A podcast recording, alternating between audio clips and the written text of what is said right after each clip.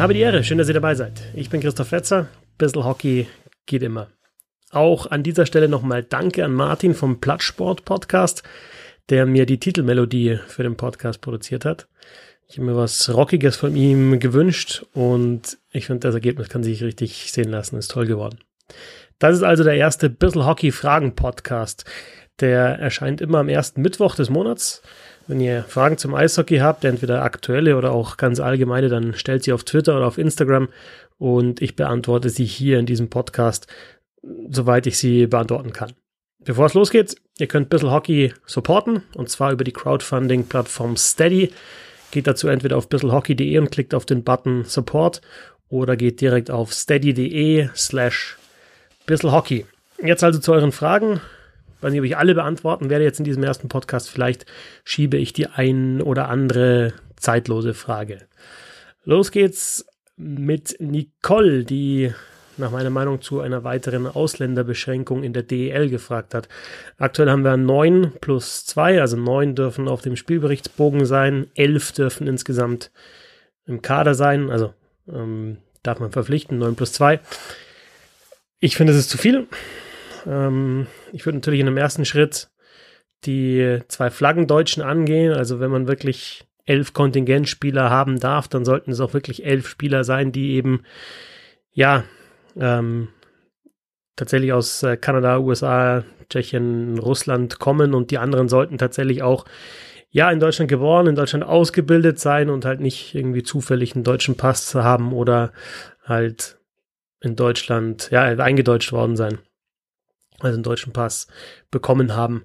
Heißt also, ich würde eher erstmal schauen darauf, wo sind die Spieler ausgebildet. Also klar kannst du wieder sagen, es gibt vielleicht Deutsche, die jahrelang in, ja, erst in Tschechien zum Beispiel waren und dann in Nordamerika, aber halt in Deutschland geboren. Ähm, also das ist dann für mich auch ein Deutscher, der auch äh, keine Kontingentstelle besetzen soll, aber die anderen, ja, die, die sollten dann schon tatsächlich auch in Deutschland ausgebildet sein und äh, selbst wenn man einen deutschen Pass bekommt, dann eben auch mit deutschem Pass spielen darf in der DL, sollte das erst sein, wenn man einen gewissen Zeitraum eben auch in der Liga gespielt hat. Also, weiß ich nicht, vier, fünf Jahre sowas in die Richtung wenn ich mir zum Beispiel anschaue, Mats Christensen, der jetzt wirklich lange, sehr, sehr lange in Deutschland gespielt hat, dass der dann, und der seinen Lebensmittelpunkt auch in, in Deutschland dann irgendwann hatte und Kinder, wie er hatte, die aufgewachsen sind, zur Schule gegangen sind, perfekt Deutsch gesprochen hat, wenn der dann irgendwann den deutschen Pass bekommt, wenn er halt wirklich auch, ja, in diesem Land äh, lebt, dann ist das für mich in Ordnung. Gibt auch andere Fälle, aber ich kann es immer nicht so nachvollziehen, wenn jemand halt lange in Deutschland spielt und ja, wirklich Schwierigkeiten hat, sich noch auf Deutsch zu verständigen und dann einen deutschen Pass bekommt und dann eben auch als Deutscher spielen darf und dann eben keine Kontingentstelle mehr besetzt. Also das wäre das Erste, was ich angehen würde und dann sind mir diese 9 plus 2 auch zu viel. Also ich würde da tatsächlich schauen, dass, dass man das äh, reduziert auf, ja, im ersten Schritt vielleicht nur auf sieben. Man muss ja nicht gleich dann auf vier oder fünf gehen, sondern vielleicht äh, tatsächlich, äh, ja, erstmal zwei wegnehmen. Ich muss dazu sagen, ich bin eben in der Zeit aufgewachsen und äh, mit Hockey assoziiert äh, worden wo das in den unteren Ligen noch völlig normal war, dass man eben ja zwei Dreier-Kontingentstellen äh, hatte. Und äh, ja, das war dann halt immer so, dass, dass diese Spiele halt absolute Kracher auch waren. Ja. Und ich finde tatsächlich, dass aktuell der DL zu viele mittelmäßige äh, Kontingentspieler aktiv sind. Julien hat gefragt, oder Julian, wir haben mit Stützle, Reichel und JJ Peterka drei potenzielle First-Rounder für den NHL-Draft. Äh, wo spielen diese drei nächste Saison? NHL, AHL oder noch ein Jahr DL zur Entwicklung, ist eine Frage. Und die ist immer schwer zu beantworten, weil es natürlich auf die Teams ankommt, die die Jungs dann draften. Also schauen wir letztes Jahr auf Moritz Seider, der an sechs gedraftet worden ist von den Detroit Red Wings und die haben halt dann eben entschieden, ja, sie wollen den ähm, in, in Nordamerika spielen lassen, in der AHL, weil sie natürlich auch dafür bekannt sind, dass sie da eigentlich wirklich ein gutes Händchen dafür haben, die Red Wings, dass sie ihre gedrafteten Spieler eben selber ausbilden und dann Schritt für Schritt integrieren in die NHL-Mannschaft. Mm, bei Dominik Bock war es anders. Der hatte in, in Europa dann nochmal gespielt, in, in Schweden, äh, obwohl er eben schon gedraftet war. Also da haben die Santos Blues, die ihn ja gedraftet haben, entschieden, dass er eben nochmal in Europa spielt, in der, ja, in der Herrenliga, in der Profiliga, um sich da durchzusetzen. Die AHL ist auch eine Profiliga, aber dann doch halt eher eine Ausbildungsliga und, und DL oder SL zum Beispiel da äh, sind, sind keine, sind keine Ausbildungsligen. Also kommt einfach drauf an, was, was die Mannschaften planen. Ich finde es grundsätzlich eigentlich ganz gut, wenn auch die gedrafteten Spieler dann nochmal wirklich auf ganz hohem Niveau in, in Europa spielen. Ja, also hat man ja auch jetzt vor allem bei denen, die in Schweden gespielt haben, die Schweden, die in Schweden gespielt haben, äh, gesehen. Äh, wenn du dann letztes Jahr nochmal, äh, also ein ähm, Pettersson zum Beispiel, klar, das war vor seinem Draft, aber trotzdem, wenn du da nochmal letztes Jahr äh, in dieser Liga spielst, äh, da kannst du schon nochmal einiges lernen was für die AHL halt spricht oder für Nordamerika ist natürlich, dass man eben die, die Leute nah bei sich hat, wenn es sein muss, die auch mal äh, dann eben auch in der NHL einsetzen kann, relativ unkompliziert hochziehen kann. Und halt auch das Eis ist äh, etwas, was für Nordamerika spricht, dass sie sich eben an diese kleinere Eisfläche gewöhnen. Nochmal die Frage von Julian oder Julian, äh, die Top-Talente mal ausgenommen, welche, welchen U20-Spielern ist eine große DL-Karriere zuzutrauen?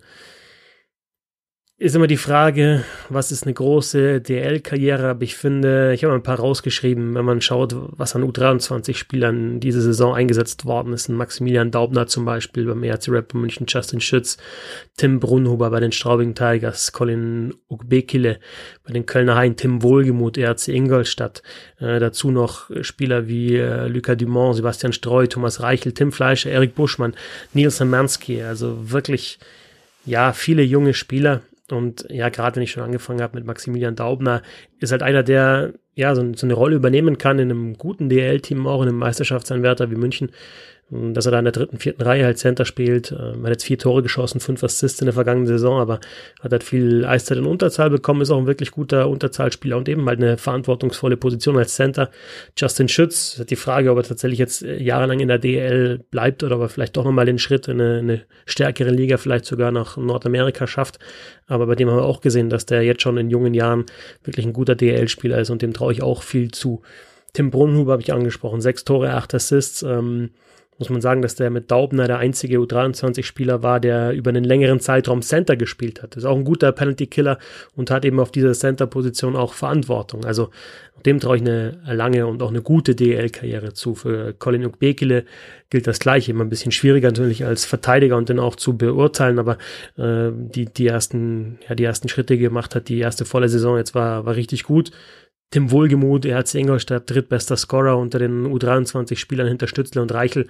Mm, zwölf Tore geschossen, genauso wie Lukas Reichel. Da war er sogar der Beste bei den U23-Spielern. Auch da denke ich, ja, so jemand kann sich schnell in einem, in einem DL-Team etablieren und dann eben auch ja, seine Einsätze bekommen und so weiter und so fort. Mir ist nur dann halt wirklich wichtig, dass diese Spieler dann auch den, den Übergang schaffen von U23 zu Ü23, ja, dass sie da nicht dann verschwinden, weil sie eben diese U23-Voraussetzungen nicht mehr erfüllen, sondern weil sie dann älter sind. Also genau in dem Alter, eben mit 24, 25, 26, da müssen die Spieler dann in der Liga gehalten werden, da müssen sie auch weiter eine Chance bekommen. Ich finde, es gibt auch zuletzt ein paar gute Beispiele von Spielern, die gerade in dem Alter so ein bisschen in der Versenkung verschwunden sind, äh, Fischbuch ist ein sehr gutes Beispiel dafür.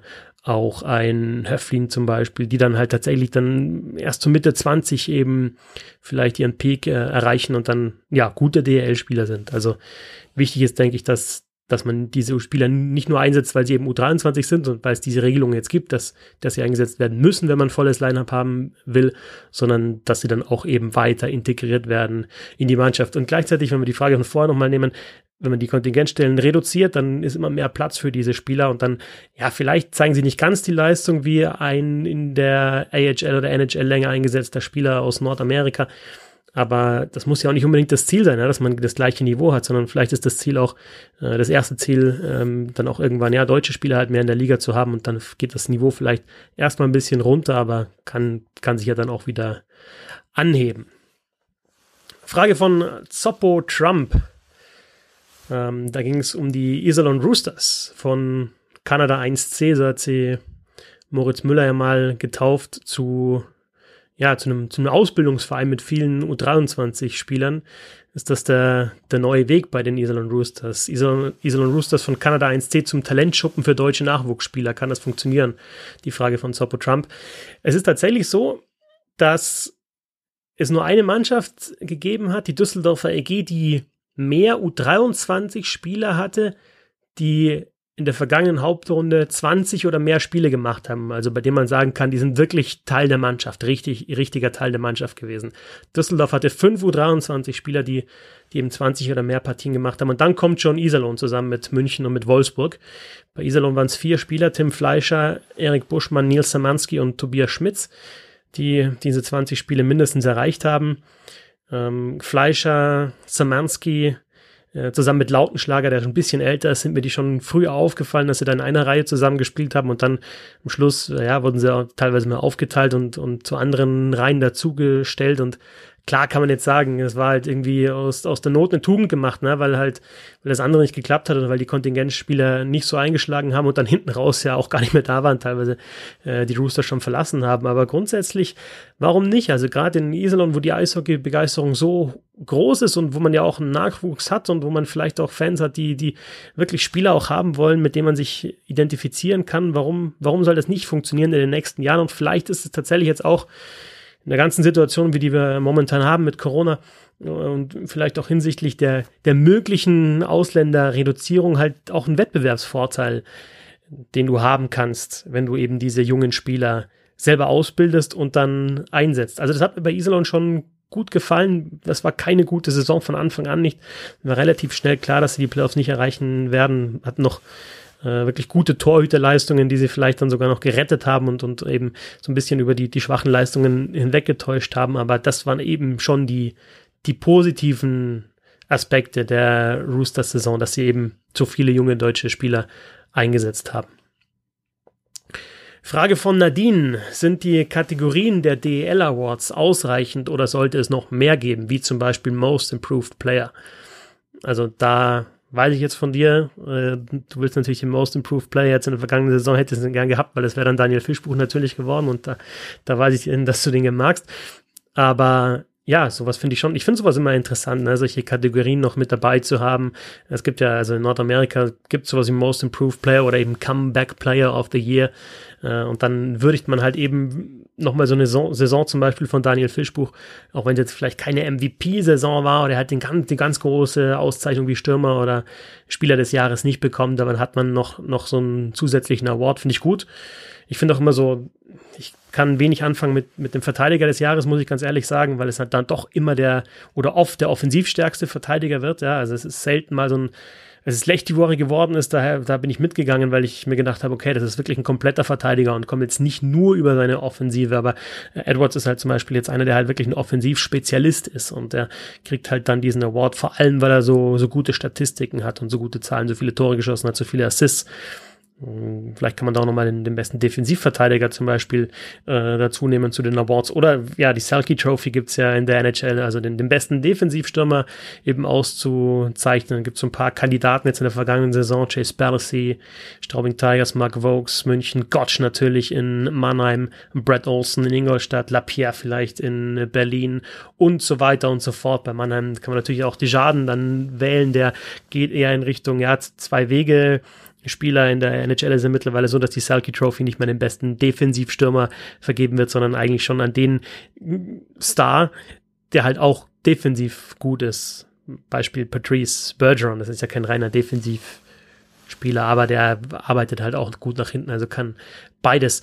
Ähm, ja, das wäre so der, der Andrew Desjardins oder vielleicht der Mark Vokes, ähm, der der in der DL dann für diese Auszeichnung in Frage kommen würde. Und ja, vielleicht auch sowas wie GM of the Year, ja, also Manager des Jahres wird den besten Kader zusammengestellt. Also da gibt's denke ich, schon noch ein paar Möglichkeiten, diese Kategorien auszubauen. Frage von Max. Wie bereiten die Teams Spiele per Video vor und nach? Wie werden Advanced Stats genutzt, die die breite Öffentlichkeit nicht hat und woher kommen diese? Da kann ich, wie so oft in diesem Podcast, auf Le Affond auf, auf Twitter ähm, verweisen, der ja schon jetzt wirklich sehr, sehr viel gemacht hat in den vergangenen Jahren, was wird Advanced Stats anbelangt, also jetzt mal über Tore, äh, Assists, plus minus Strafminuten hinaus, sondern ja, äh, Schussstatistiken damit eingebaut hat, auch sowas wie ähm, Game Score, wo, wo halt viel mehr mit reinfließt als als reine Punkte, sondern auch, ja, wie ist das Schussverhältnis, wenn der Spieler auf dem Eis ist, wie, wie ist das Torverhältnis, äh, wenn der Spieler auf dem Eis ist, auch Eiszeiten in Überzahl und Unterzahl aufgelistet hat und so weiter. Da gibt's diese Advanced Stats äh, schon auch aufgelistet. Da kommen sie zum Beispiel her und ich weiß, dass, dass äh, ja, Teams auch genau diese Statistiken deswegen interessant finden und vielleicht sogar nutzen, weil sie sie bis jetzt noch nicht gegeben hat und dass sie sich selber Gedanken machen, wie sie selber eben an solche Statistiken kommen und die vielleicht selber erstellen können, also diese Advanced Stats und Videoanalyse, da weiß ich zum Beispiel von den Adler Mannheim, dass die da sehr genau arbeiten, dass sie eigens ihre Kameras aufbauen im Stadion da, wo ich zum Beispiel auch sitze, wo ich kommentiere, da wird dann die Kamera aufgebaut und dann wird das ganze Spiel mitgefilmt und das Material wird dann an eine Firma geschickt, die das dann auswertet und ja, da kriegen sie dann eben auch mehr als eben die, ja, die, die reinen Statistiken, die die DL erfasst. Bin gespannt, was, was im nächsten Jahr mit Tracking passiert, mit Player Tracking. Also in der NHL soll das ja relativ bald kommen, wie das in der DL aussieht. Die Augsburger Panther haben da was, was Fitness anbelangt, ein äh, sehr gutes System, dass sie da in die Fitnessdaten Daten auch aufzeichnen und so weiter und so fort. Also da sind die, die Mannschaften schon schon auf Zack und probieren zumindest was zu machen. Äh, wie sie die Spiele per Video vor- und nachbereiten, ist natürlich jetzt auch von, von Team zu Team verschieden. Ähm, ich weiß zum Beispiel, dass Don Jackson in München eher kurze und prägnante äh, Video-Sessions macht und da tatsächlich sagt, ähm, okay, wenn es nicht läuft, das und das und das hat nicht gepasst und schaut euch äh, das Spiel davor an. Als wir gewonnen haben, haben wir es richtig gemacht und dann nimmt da jeder Spieler auch ein bisschen was mit. Das ist eher knackig. Ich weiß, dass sich einzelne Spieler selber jeden Wechsel nochmal anschauen von sich, äh, um eben zu sehen, was haben sie richtig, was haben sie falsch gemacht. Also ja, unterschiedlich, aber den ganz genauen Einblick äh, habe ich da natürlich auch nicht. Sascha stellt die Frage nach historischen Sachen. Zum Beispiel die DEG-Dynastie der 90er zu beleuchten. Das kann ich jetzt in diesem Fragen-Podcast natürlich nicht machen, kann da aber verweisen auf erstens den Podcast, den ich mit Günter Klein aufgenommen habe, DEL-Saison 94, 95. Das war ja nach dieser DEG-Dynastie der, der ersten, äh, Anfang der 90er Jahre. Also die erste deutsche Meisterschaft für die Kölner Haie in der DL. Also die erste DL-Saison habe ich mit Günter Klein äh, besprochen. Also da kann man reinhören. In den Podcast mit Tom Kanzock habe ich ein NHL Rewatch zum Finale 1991 zwischen den äh, Pittsburgh Penguins und den Minnesota North Stars aufgenommen. Also das wäre der Blick in die Geschichte und da wird es auch in diesem Podcast ähm, weiterhin äh, ja Geschichtliches geben. Texas Air welche der ehemaligen DEL-Franchises war im Nachhinein betrachtet die größte Bereicherung für die Liga? Und das ist natürlich eine fiese Frage, weil jeder, jeder Fan der Kassel Huskies zum Beispiel sagt, ja, Kassel war das. Jeder Fan der Frankfurt Lions sagt, na, die Frankfurter, die waren die größte Bereicherung. Hamburg Freezers waren die größte Bereicherung. Hannover Scorpions und so weiter und so fort. Wenn man weiter zurückgeht, die Anfangsjahre der DL sagen die Fans, de, des ESV Kaufbeurer. Natürlich waren wir die größte Bereicherung. Ähm, und ja, was soll ich jetzt da antworten? Ne? Also ich finde schon diese ganzen Traditionsteams, mm, das, das war schon toll, dass die ja in der, in der höchsten deutschen Spielklasse gespielt haben. Und genauso bitter ist es, finde ich, dass sie eben dann jetzt aktuell äh, nicht mehr mit dabei sind. Mm, und aus meiner persönlichen Sicht also wenn ich jetzt sage, wie komme ich am schnellsten an DEL-Eishockey? Also ich fahre so eine Dreiviertelstunde, Stunde nach München also da sehe ich DEL Eishockey, aber mit mehr Tradition. Rosenheim, ja, die Star Bulls. Also da, da würde ich jetzt persönlich sagen, äh, die haben die Liga am meisten bereichert, weil sie sind auch deutscher Meister geworden, so ist es nicht. Ne? Und, ähm, und für mich wäre es halt, wäre Rosenheim in einer guten halben Stunde zu erreichen und dann äh, würde ich mir da öfter mal ein DL-Spiel sicherlich anschauen. Aber das ist halt einfach jetzt nur mein, mein persönlich, meine persönliche Meinung. Äh, der Martin vom, vom Plattsport würde äh, sicherlich sagen, Preußen Berlin, ja, auf jeden Fall. Und so weiter und so fort. Also jeder hat da äh, seine eigene Meinung. Und ich glaube, die Frage von Texas Air zielt in Richtung Castle Huskies, wenn mich nicht alles täuscht. Hm, da muss ich sagen, ich habe das Finale damals gesehen in, in Landshut, also nicht das Entscheidende, sondern das müsste dann Spiel 4 gewesen sein, als die Castle Huskies dann im fünften Spiel aufgestiegen sind in die DL. Äh, stand ich zwar eher bei den Landshutern, äh, also jetzt nicht unbedingt in der Fankurve, aber was die Stehplätze anbelangt, da eher auf Landshuter Seite, aber das war schon auch krass, was, was der Kassel an Fans mit dabei hatte und da hat man schon auch die Eishockey-Begeisterung gesehen. So, jetzt sind wir schon mittlerweile ja, knapp 20 Minuten drin in diesem Fragen-Podcast. Ich denke, Das reicht dann auch fürs erste Mal. Vielleicht noch eine Frage, ähm, zwei Fragen noch, zwei Fragen komplex, äh, komplexe. Einmal Bits 7 mit der Frage, wer hat den coolsten Tape-Job der Liga? Ich denke mal, nachdem er selber in der DEL spielt, der Dominik Bittner, geht es da um die DEL und da muss ich wiederum sagen, klar, wenn ich Interviews führe vor den Spielen für Magenta Sport, dann schaue ich mir schon auch die Schläger teilweise an, wenn die draußen stehen schon und auch die Tape Chops, aber mir ist da noch gar nicht so viel Spezielles aufgefallen. Ich weiß bloß von den Kollegen von Hauptstadt Eishockey, dass äh, Jamie McQueen echt verrückten Tape Chop äh, hatte oder immer noch hat. Also da wirklich nicht rumwickelt, sondern irgendwie so zwei, drei Fetzen Tape draufklebt auf seinen Schläger und fertig. Und also ich ähm, ich, ich selber tape meine Schläge einfach den, eigentlich, eigentlich komplett, also unten die Blade komplett ein, weil ich halt auch nicht weiß, was, und weil ich auch viel zu schlecht spiele, um dann einen Unterschied zu merken. Und dann, dann tape ich mir das ganze Ding ein. Ich weiß von David Pasternak zum Beispiel in der NHL, der auch total verrückt irgendwie so drei, vier Klebestreifen eben drauf hat und fertig. Trotzdem ist einer der besten Torjäger der Liga. Also insofern ja, kann ich dazu gar nicht so viel sagen, wer, wer da so einen coolen Tape Shot Also die meisten haben tatsächlich dann doch entweder die komplette Blade eingetaped oder eben äh, ja halt in der Mitte. Also dass da irgendwie nur ein so ein Fetzen dran ist, habe ich jetzt ganz selten gesehen äh, in der DL. Und dann der letzte Fragenkomplex, da geht es jetzt noch ein bisschen um, um Start der neuen Saison und auch um Corona und so weiter. Also Balu mit der Frage, die Planung für die neue Saison gestaltet sich für die Clubs aufgrund der ungewissen Situation äußerst schwierig. Siehst du die Chance, dass junge, günstige, Klammer auf Förderlizenz, Klammer zu, Spieler mehr Einsätze in der DL bekommen, habe ich ja schon angeschnitten mit, mit eben vorher der Frage nach der Reduzierung der Kontingentstellen, dass ich das schon für ein, ja, für sinnvoll erachte und vielleicht auch für einen Wettbewerbsvorteil, aber es geht noch, natürlich noch weiter. Ähm, das wahrscheinlichste Szenario zum Start und Verlauf der neuen Saison wo ist Sheffield Wissen und äh, Tech 101 wie könnte eine verkürzte DL 2021 aussehen, wenn erst ab November gespielt werden kann, darf?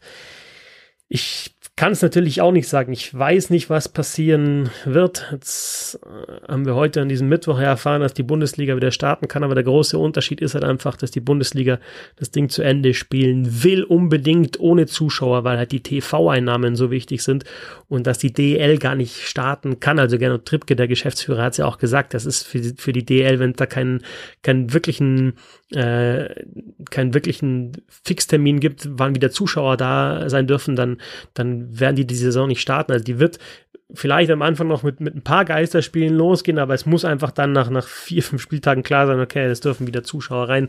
Ob das dann so sein wird, dass, dass es eben nur die Hälfte an Zuschauer sind, dass dann Plätze frei bleiben, ich, ich, ich, ich weiß es nicht, wie es passieren kann. Ich finde halt bloß auch, genauso wie beim Fußball übrigens, das ist halt schon bitter, ja? Eishockey ohne Zuschauer, weil es macht halt schon sehr viel aus bei dieser Sportart dass dann einfach die Stimmung so überragend ist in den in Stadien und dass die Leute eben halt auch so eng zusammenstehen oder zusammensitzen und dann, ja, wenn es dann eben eine, eine, entscheidende Szene gibt, ähm, dann eben sich gegenseitig auch, sorry, wenn ich so sage, aber anstecken mit den Emotionen und äh, das ist eben gerade das Problem, dass, dass es halt jetzt um andere Ansteckung geht aktuell. Und ja, das ist traurig, ist bitter.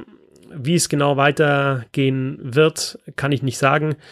Ähm, ich weiß auch nicht, was das wahrscheinlichste Szenario zum Start der neuen Saison ist. Ich könnte mir vorstellen, ja, dass es ein bisschen später losgeht, dass man vielleicht auch den, den Spielplan staucht und dann auch sagt, man kann, also vielleicht auch nicht 52 Spieltage durchführt, sondern ein paar weniger. Ähm, also lieber, glaube ich, führt man 48 durch und spielt alle vor, vor Zuschauern als 52 und 5, 6 davon halt ohne Zuschauer. Vielleicht kann man auch Dienstag, Freitag, Sonntag zumindest ein paar Wochen mehr halt als sonst spielen, um das Ganze dann schneller durchzuziehen. Äh, ja, nach hinten hat man jetzt nicht so viel Platz, ne, weil dann halt die Weltmeisterschaft 2021 schon wieder ansteht. Also es wird sicherlich kompliziert und ich bin echt gespannt, was es da für Konzepte dann gibt, weil irgendwann müssen jetzt auch mal Konzepte halt auch entstehen. Und nochmal zu Balu. Ich denke schon, dass, dass eben jetzt junge Spieler vielleicht jetzt tatsächlich eine gute Chance haben, in die Liga zu kommen, weil die Etats runtergehen und weil, weil vielleicht gespart werden muss. Ähm, ja, und ich denke auch, dass es ein gutes Konzept ist, diese jungen Spieler einzusetzen. Soweit also der erste Fragen-Podcast. Ein paar sind offen geblieben, ein paar Fragen, die markiere ich mir jetzt dann gleich rot und kopiere sie gleich ins nächste Dokument rein. Immer am ersten Mittwoch des Monats gibt es diesen Fragen-Podcast. Ihr könnt mir jederzeit auf Twitter at Hockey oder auf Instagram Hockey diese Fragen stellen und ich notiere sie mir dann und beantworte sie dann, beziehungsweise versuche sie zu beantworten. Danke fürs Zuhören. Bis zum nächsten Mal und ganz wichtig, gesund bleiben.